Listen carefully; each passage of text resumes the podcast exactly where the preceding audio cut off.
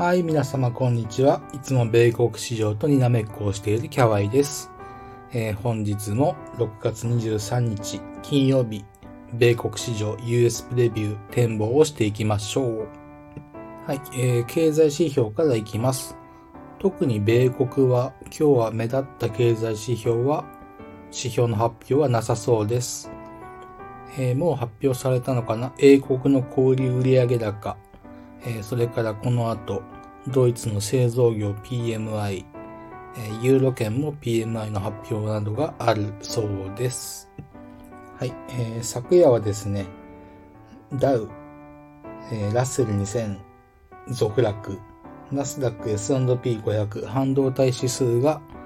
反発した感じですね。現状の認識といたしましては、ナスダック S&P500 に関しましては、おしめとの判断でいいと思ってます。はい、えー、それで今日大事に考えたいのは、まず S&P500 指数、半導体指数、ビックス恐怖指数ですね。それからリアライズボラティリティ、ドルインデックスを上げたいと思います。非常に抽象的な言い方にはなるんですけれども、えー、あり方自体が大事になると言いますか、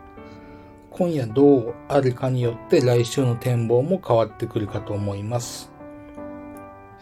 先週末でしたかね、あの、今週のプレビューとして、えー、強気相場の勢いが本物かどうか確かめる週になりそうということでお伝えしたんですが、今のところ弱含みの展開ではあります。順当に考えれば、えー、押している、押し目ですね。こういった認識でいいとは考えているんですが、今日のあり方は大事です。今日のあり方で来週の展望がまた変わってくると思いますので、明日、明後日、いずれかでまた配信したいと思います。えー、それで気になるものはいっぱいあるんですが、まずリスクアセットで買われているものとして、まあビットコインぐらいしかないのが現状です。原油、プラチナ、パラジウム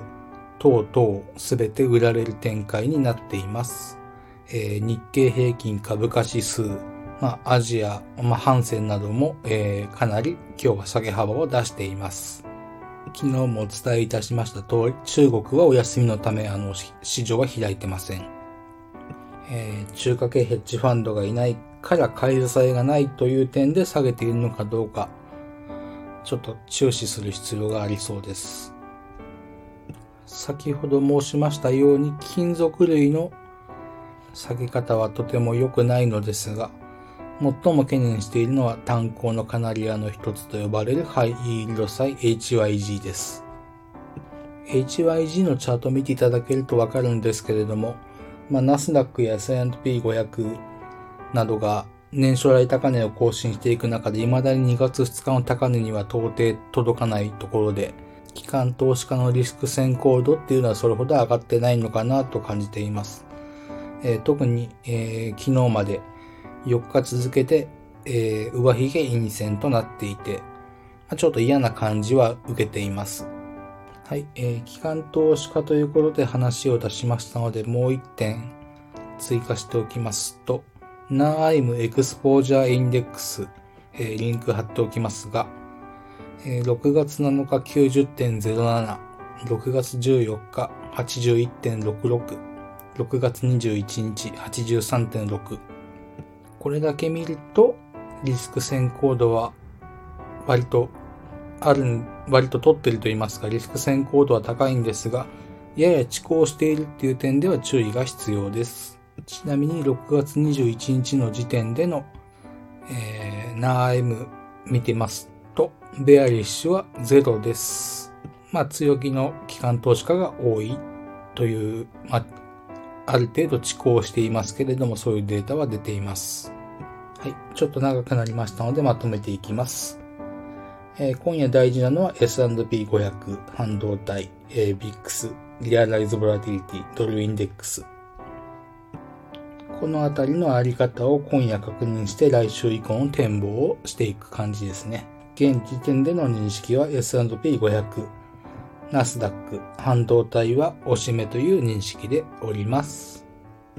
ちなみにドルインデックスの話をしましたので、